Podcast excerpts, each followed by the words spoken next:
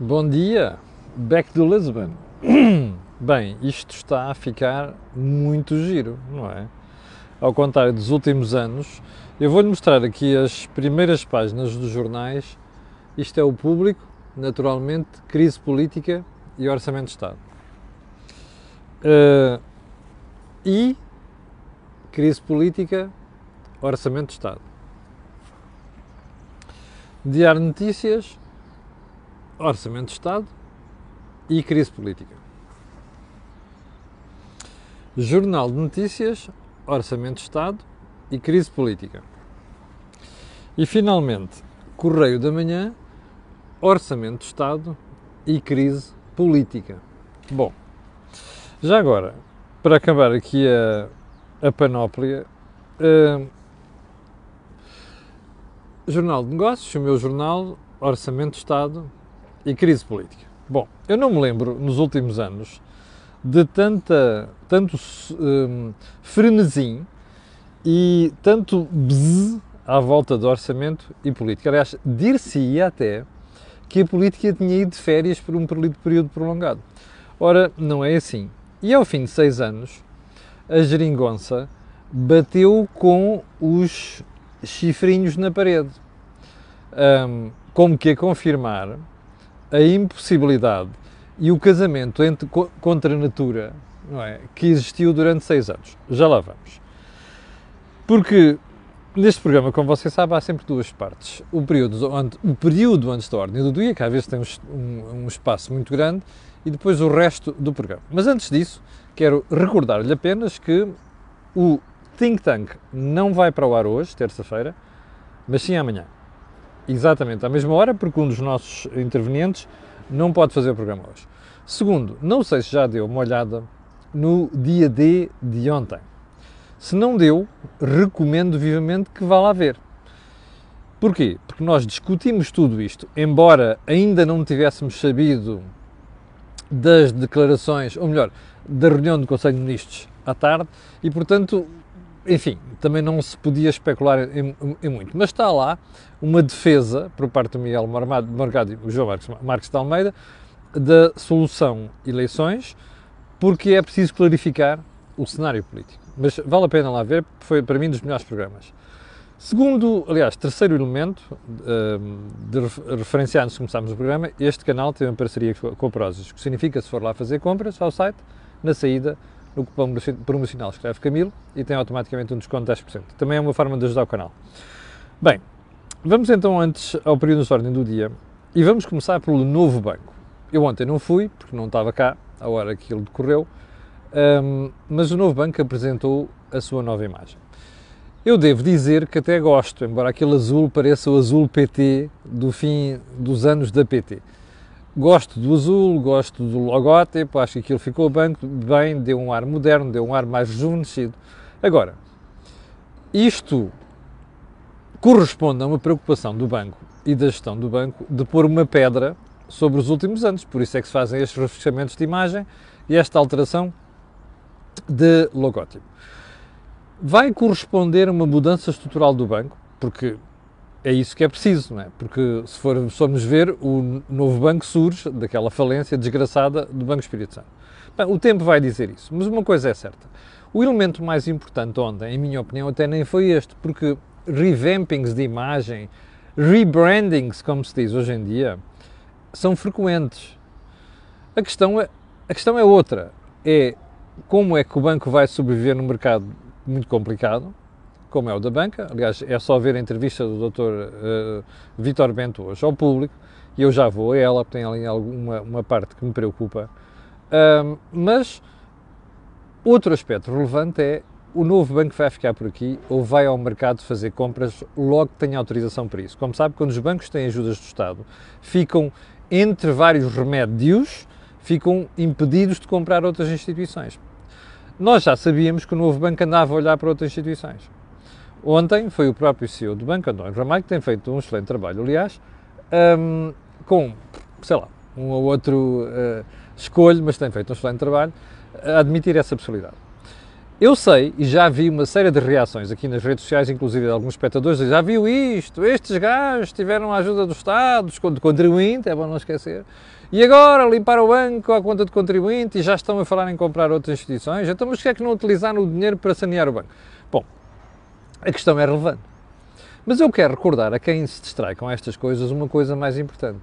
A culpa não é do novo banco, nem dos acionistas do novo banco. A culpa é de quem no poder político deu condições para beneficiar daquelas ajudas todas. Ou seja, se você quiser, o novo banco voltou para mãos privadas, pelas mãos de Mário Centeno e António Costa. Foram eles que assinaram ali um papel previa aquelas ajudas todas. Bem, você, vê, você vai me dizer, ah, se tivesse os outros faziam a mesma coisa. Está bem, mas foram estes. E é bom não esquecer isto. E é bom não esquecer também que há uma célebre conferência de imprensa. Se você quiser, eu passo aqui um dia destes, ok? Uma célebre conferência de imprensa, nesse mesmo dia, em, salvo ver, 17 de novembro de 2017, perdão, em que o Dr. António Costa diz expressamente que o novo banco não ia custar mais dinheiro ao contribuinte, ok? E já agora uma coisa. Para os jornalistas que estão um bocadinho distraídos e que andam a dizer que o novo banco não pesa nas contas do orçamento deste ano, não se esqueça de uma coisa: é que o, novo, o Fundo de Resolução foi pedir um empréstimo à banca para meter dinheiro no novo banco. E isto vai ser pago pelo contribuinte pelos consumidores dos bancos, pelos clientes dos bancos. É bom não esquecer isto. Segundo ponto: mais demissões de médicos. Desta vez foi em Braga. E foi complicado, e é complicado demitiram-se uma série de médicos, nomeadamente a urgência do Hospital de Braga. Repare, isto já tivemos nas últimas duas semanas um problema no Hospital de Leiria. Já tivemos no Hospital de Setúbal. Temos agora no Hospital de Braga. Ontem, ponto seguinte, o Santa Maria esteve a rebentar pelas costuras, porque o Hospital Beatriz Ângelo, aqui ao lado, em Louros, deixou de poder atender doentes de urgência. Pá, sério, tem alturas em que me apetece dizer palavrões, palavra de honra. Apetece-me dizer palavrões. Porque essa gentalha da extrema esquerda e da esquerda que faz juras de amor ao SNS não tem um pingo de vergonha na cara, percebe? Isto é o SNS hoje em Portugal. Se o SNS não é igual a caos, eu não sei o que é. Repare, estamos a falar de urgências em outubro.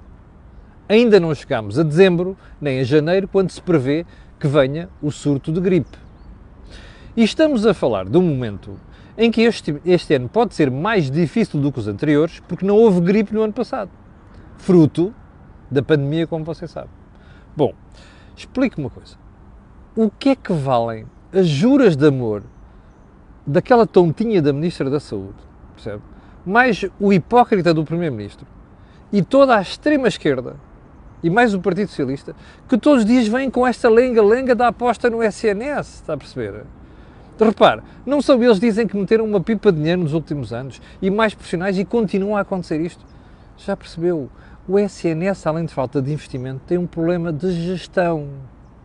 Que esta gentinha, que é para não dizer gentalha, que não sabe gerir nada a não ser a falar em ideologia. Eles vivem ideologia, comem ideologia, percebe? Eu só gostava de saber se vão aos hospitais públicos, mais nada. Gostava de saber se a ministra, quando tem um problema, vai a um hospital público. E mais o resto da malta do governo, porque isto é o sinal do que está para acontecer. Estamos em outubro, percebe? Santa Maria pendurada, Beatriz Ângelo em Louros pendurado. E fora estes hospitais todos. Explique-me lá onde é que está, onde é que tem, há uma pequena relação entre a aposta no SNS e o mínimo de qualidade de serviço no SNS que esta gentalha passa o dia e o tempo a vomitar. Não encontro. Diga-me você. E a última pergunta que tenho para fazer sobre isto é: explique-me só uma coisa. Até quando é que o eleitor vai tolerar esta pouca vergonha? Percebe?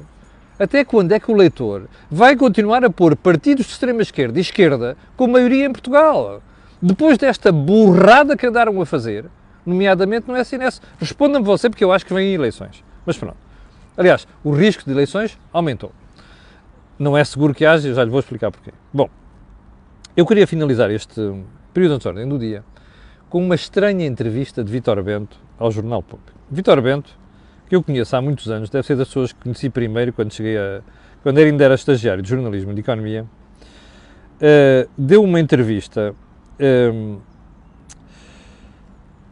ao público onde fala de variedíssimas coisas. Eu hei de tratar a devir tempo de algumas delas aqui, mas há uma coisa que o público chama para manchete que diz assim: as empresas internacionais vêm cá ser subsidiadas com recursos nacionais. Bom, provavelmente o Vitor Bento não gostou deste título.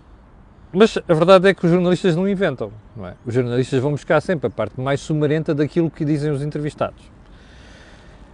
E o que Vitor Bento diz é isto. A pergunta da jornalista Cristina Ferreira, minha colega, de que eu gosto bastante, a APB tem sugestões a fazer ao Governo, à Associação Portuguesa de Bancos, aquele preside agora. A mais importante, diz Vitor Bento, é acabar com a fiscalidade que apenas incide sobre a banca portuguesa.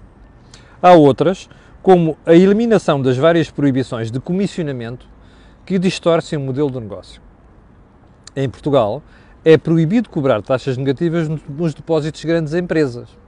É isto que interessa na resposta dele. E que eu saiba, é o único país a fazê-lo. Ora, o resultado está à vista. As empresas internacionais vêm cá fazer os seus depósitos para serem subsidiadas com recursos nacionais. Eu vou deixar a parte de fiscalidade de lado, vou deixar a questão do comissionamento, que de facto eu acho que ele devia ter cuidado em falar nisto, porque os bancos já cobram comissões pornográficas, não é? Mas o que me interessa é isto. Então, é verdade que em Portugal é proibido os bancos cobrarem taxas negativas nos depósitos das grandes empresas. E realmente Portugal é um dos poucos países que proíbe isto. Bom, mas vir utilizar isto para dizer as empresas internacionais vêm cá fazer os seus depósitos para serem subsidiadas com recursos nacionais, pá, isto é de um populismo e de uma pobreza que eu sei que o Vitor Bento intelectualmente não tem. Portanto, eu não vejo aqui o Vitor Bento, que eu me aprendi a respeitar, mas vejo o Vitor Bento lobista, entre aspas, porque é presidente da APB convinha que ele tivesse um certo cuidado com isto. Isto é populismo. Não tem outro nome. Não está contente. Olhe, tem muito boa razão, tem muito bom remédio. Ele e os bancos juntem e juntem-se e ameacem o governo. Se há coisa que em Portugal as empresas não fazem, estou farto de dizer isto, é ameaçarem os governos, percebe? As empresas são, são quem cria pós-trabalho e riqueza. O governo é quem destrói esses pós-trabalho e riqueza. Como esta maltinha anda a fazer ali há seis anos. Se calhar o Vitor Bento e o resto da malta têm que se atirar contra isto. Agora, vi com estas tretas, francamente. Até porque a resposta para isto é muito simples. Os bancos não são obrigados a aceitar os depósitos. Aliás, eu conheço um ou dois banqueiros que já me disseram a mim, em privado, é assim, ó oh Camilo, eu agora recuso depósitos, não preciso de depósitos para nada. Estão a perceber? Bom, enfim, vamos lá então ao resto da, da agenda de hoje. Um, só um ponto, eu tinha posto aqui a entrevista do, do professor Ricardo Reis, da London School of Economics ao ECO. É uma entrevista notável, uh, até porque ele diz uma coisa preocupante, faz alertas que todos nós, com dois dedos de testa, e felizmente não é apenas aqui na Cor do Dinheiro, no Think Tank, no Dia D, no programa da manhã, que a gente tem vindo a falar disto. Há uma série de analistas em Portugal que estão a falar disto há vários anos. Você desse lado está distraído. E eu vou-lhe garantir uma coisa: um dia destes, isto continuar assim, vamos ter um sarilho sério em Portugal. E não é de excluir uma nova ajuda externa. Ok? Eu vou deixar este assunto para amanhã porque é muito grave e vai ocupar um bom espaço do nosso programa. Mas agora vamos ao resto, e que tem a ver com a crise política e com o orçamento. E a primeira coisa que quero dizer é que ontem, gente muito bem informada dentro do Partido Socialista fez-me chegar a informação de que a tropa está toda a movimentar-se. Sendo que a tropa é aqueles peões e os estrategas de epá, se calhar vamos mesmo ter eleições e é melhor que a malta se comece a preparar e a mobilizar para isso. E como você sabe, o Partido Socialista não brinca em serviço. Em campanhas eleitorais, embora o seu protagonista, o seu líder, seja mau a fazer debates, António Costa perde os debates todos, perdeu com o Passos Coelho, vai perder com o Paulo Rangel, se for o Paulo Rangel, de certeza, uh, enfim. Um, se for o Paulo Rangel o líder da oposição, como eu acho que vai ser, uh, mas António Costa é mau nisto, mas o Partido Socialista é muito bom. E sobretudo porque o Partido Socialista montou uma central de informação nos últimos anos que passou a controlar uma boa parte dos jornais de televisão, eh, eh, canais de televisão, informação na televisão, nos jornais e nas rádios. Sobretudo nas públicas, ok? Vamos lá ser honestos. E então, esta gentinha toda já está a posicionar. Até aqui não há surpresa nenhuma. Mas também é verdade que deixaram sair esta informação, que, ela, que eu sei que ela não foi passada apenas para mim, foi passada por outros jornais e por outros jornalistas, com uma intenção. Criar miúfa, ou que se quiser, perdão uma expressão, quando nós éramos miúdos na escola dizíamos cagufa, perdão uma expressão, ok? Você não levará a mal seguramente, criar miúfa na malta que está do outro lado. Sobretudo em quem? Bloco de Esquerda e PCP, que eu ainda estou espantado. Como é que continuam a caminhar? Eles estão a ver ali as cataratas do Niagara à frente, está a ver? É pá, acelera-me isso, pá, dá gás nessa porcaria. Parece-me o Jerónimo, que aquilo que o Jerónimo e a Catarina estão a fazer. Estes senhores vão levar uma chapada nas eleições. Moral da história. O PS está-se a preparar, está a movimentar as suas tropas. E quando chegar o momento certo, põe a cavalaria em marcha. Bem, então vamos para o ponto seguinte. António Costa, Jerónimo de Souza e Catarina Martins estão com a boca seca. Está a ver aquilo? Está a ver? Estão com a boca seca. Pela primeira vez em seis anos. Olha, eu estou divertidíssimo a ver esta história. Porque pela primeira vez apanharam na cara. Apanhou na cara o PS, que está borradinho de medo que não estava à espera desta brincadeira. É só ver o último debate quinzenal onde António Costa se vira para Jerónimo de Sousa muito afetuosamente e diz que o PS, que o governo continua a contar com o Partido Comunista Português para aquilo que aconteceu. Jerónimo foi comido de cebolada pelos, por seus muchachos, nomeadamente seus muchachos da ala ultra. Portanto, este jogo, está a ver aquele jogo de, olha, vamos lá, olhos abertos, ver quem é que pisca primeiro. E eu, está mesmo a chegar um momento, epá, vai ser aquele gajo, epá, se calhar tem que ser eu. Percebe? Estão nisto. Ou se você quiser outro joguinho mais engraçado, mas mais perigoso, é o da roleta russa. Você pega num revólver, daqueles de tambor, mete uma balinha ali e não sabe onde é que está a balinha. E depois aponta a cabeça, pim. Até que um dia faz pum. E isto fica com os miolos cá fora, percebe? Bom, o drama disto tudo é que eles não estão a ver a bala. E a probabilidade é de um destes protagonistas, que é o PS, o PCP, o Bloco de Esquerda, se queimar, ou melhor, ficar com os miolos cá fora, mais cedo do que o outro. Porquê? Porque são três, não é? E estão ali a jogar entre si. Eu estou a achar isto divertido. Primeiro, porque o António Costa contava com os ovos no rabito da galinha, e tramou-se. Em segundo lugar, porque eu acho que pela primeira vez em seis anos a malta da extrema-esquerda está seguir a cegueta, percebe? Porque ela está, está ali a imagem das cataratas de Niagara à frente, ou se quiseres o Iguaçu, e o pessoal em vez de fazer marcha atrás e ir para montante, está a ir para jusante. Bom, aguardemos. Bem, pergunta. O Partido Socialista precisava de ceder tanto como já se deu? Horas extraordinárias, despedimentos, agora já está, ah, portanto, se deu que a caducidade das convenções coletivas se mantinha até 2000, ficava suspensa até 2024. Ontem a ministra Ana Mendes Godinho, como vem a seguir, já apareceu a dizer ah, não, se calhar estamos dispostos a, a adiar isto sine die. Veja só onde é que já chegaram as cedências. Eu, eu não vi em seis anos um orçamento tão esquerdista como este. Pergunta. PCP Bloco Esquerda deviam recusar isto? Eu acho que não. Que isto é muito mais do que eles alguma vez sonharam. Eu sei que eles continuam a dizer, não, eu quero é o, o fator de sustentabilidade das pensões. Essa é impossível. Nem que a vaquita tussa, ok, Catarina?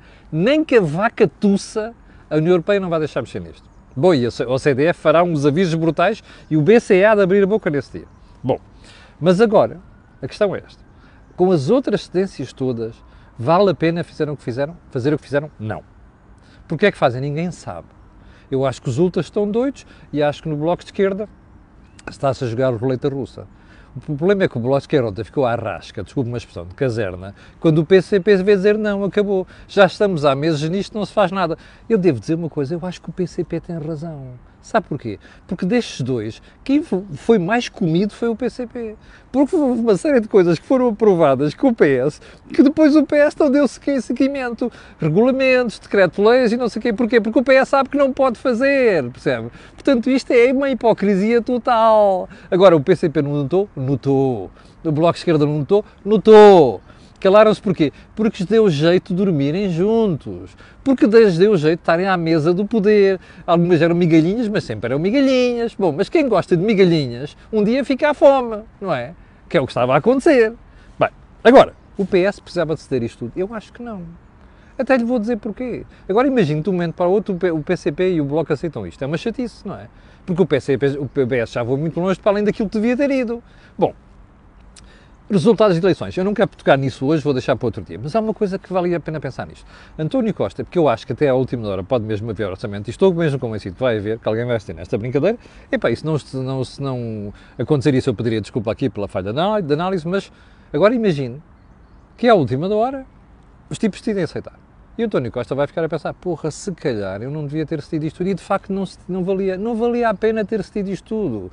Porque se formos para eleições, o Bloco de Esquerda e o PCP vão levar na cara eu sei que o PS pode sair de lá muito fragilizado, que esse é o grande medo de António Costa e da malta que está com ele, porque pela primeira vez em 6 anos sentem que podem perder o poleiro, e a malta não gosta de perder o poleiro. Olha, imagine só, estão aí 16 mil milhões da bazuca para estourar, não é? É pá, os amigos devem estar a superar ali para cima, ou António, tu vê lá, ou Mariana, rapariga, juizinho, ou Pedro, vê lá Pedro Mundo Santos, está a ver, aquela maltinha toda dos lobbies que está aí a salivar estilo beira alta, babugem, está com a babugem pelos fundos do PRR. Epá, esta malta toda deve estar a superar, deve estar, não, eu sei que está a superar lá para cima, mas é rapazes, portem-se com juízo, que a gente precisa de estabilidade para aplicar esta brincadeira. Bom, agora, o impasse, como vocês já perceberam, é culpa de todos não é só do Bloco Esquerda nem do PCP, é todos, porque o PS, como lhe disse há bocadinho, andou a fazer, andou a comer as papas na cabeça destes tipos durante muito tempo. Eles perceberam isso, perceberam. Tiveram, tiveram caladinhos até agora, estiveram. Bom, responsabilidades deles, por isso é que eu digo, o impasse desta brincadeira podem começar a tirar as culpas para todo lado. Uma coisa é certa, é de todos eles, todos, sem exceção, do António Costa, do Jerónimo de Sousa e da Catarina Martins, mais o seu pai espiritual que se chama Francisco Louçã. Bom, como eu lhe dizia há bocadinho, ontem quando o, o, António Costa, que é muito sonazo, não é? Ele sonazo, disse, é pá, olha ali o bloco já a manifestar uma, ali a deixar uma janelita, um postiguinho aberto. Quando o bloco vem dizer, bom, não, mas ainda pode haver mais tendências até lá, o bloco burrou-se de medo ontem. Quando viu o PCP, lá está, é, quem é que pisca primeiro? Quem é que pisca primeiro? És tu ou sou eu? Ou então a roleta russa. Já houve um disparo, não aconteceu nada já houve o segundo, não aconteceu nada. Já houve o terceiro, não aconteceu nada. Já houve o quarto e o pessoal já borrado medo, mas não aconteceu nada. Bom, no quinto pode acontecer, não é? Pode acontecer ao quinto e ao sexto. É um sarilho. E ontem o Bloco percebeu isso e deixou logo ali uma janelita aberta. António Costa, que não é estúpido, diz assim à Ana Mendes Godinho, ó oh, rapariga, vai lá e diz aos gajos que epá, a gente está disposta a adiar a história do caducidade, epá, assim é dia. Bem, se depois vai executar ou não faço ideia. Pô, a verdade é que a menina a menina Ana Mendes Godinho, muito diligentemente chegou lá. Eu não sei o que é que ela anda a fazer ali, sinceramente. Chega lá e diz: Não, não, nós estamos dispostos, não está nada fechado, estamos dispostos e tal. Bem, em Bruxelas, aquela malta da Comissão de Economia e Finanças deve estar a espumar de raiva. A dizer assim, para os tipos lá de cima, olha, para o Presidente e para os tipos da Comissão de Economia e Finanças e de Abacota, façam já uns avisos a Portugal porque eles já estão a ir para muito mais para, longe, para além daquilo que deviam ir. Bom, e por isso é que eu digo, vale a pena fazer essas assistências todas? Não. E vou-lhe dizer uma coisa, entre ter um orçamento assim e irmos para eleições, epá, sinceramente, dissolve o Parlamento já. Porque o país vai perder com esta brincadeira. O Marcelo não perde, não é?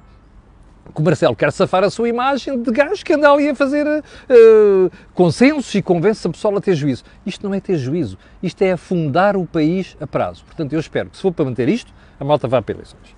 Bom, como você viu ontem, havia muita gente a especular, especular já muita coisa. É pá, o António Costa se demitisse agora liderar o processo. Como? Era o contrário. Se António Costa se demitisse agora, ele é que ia ficar com responsabilidade.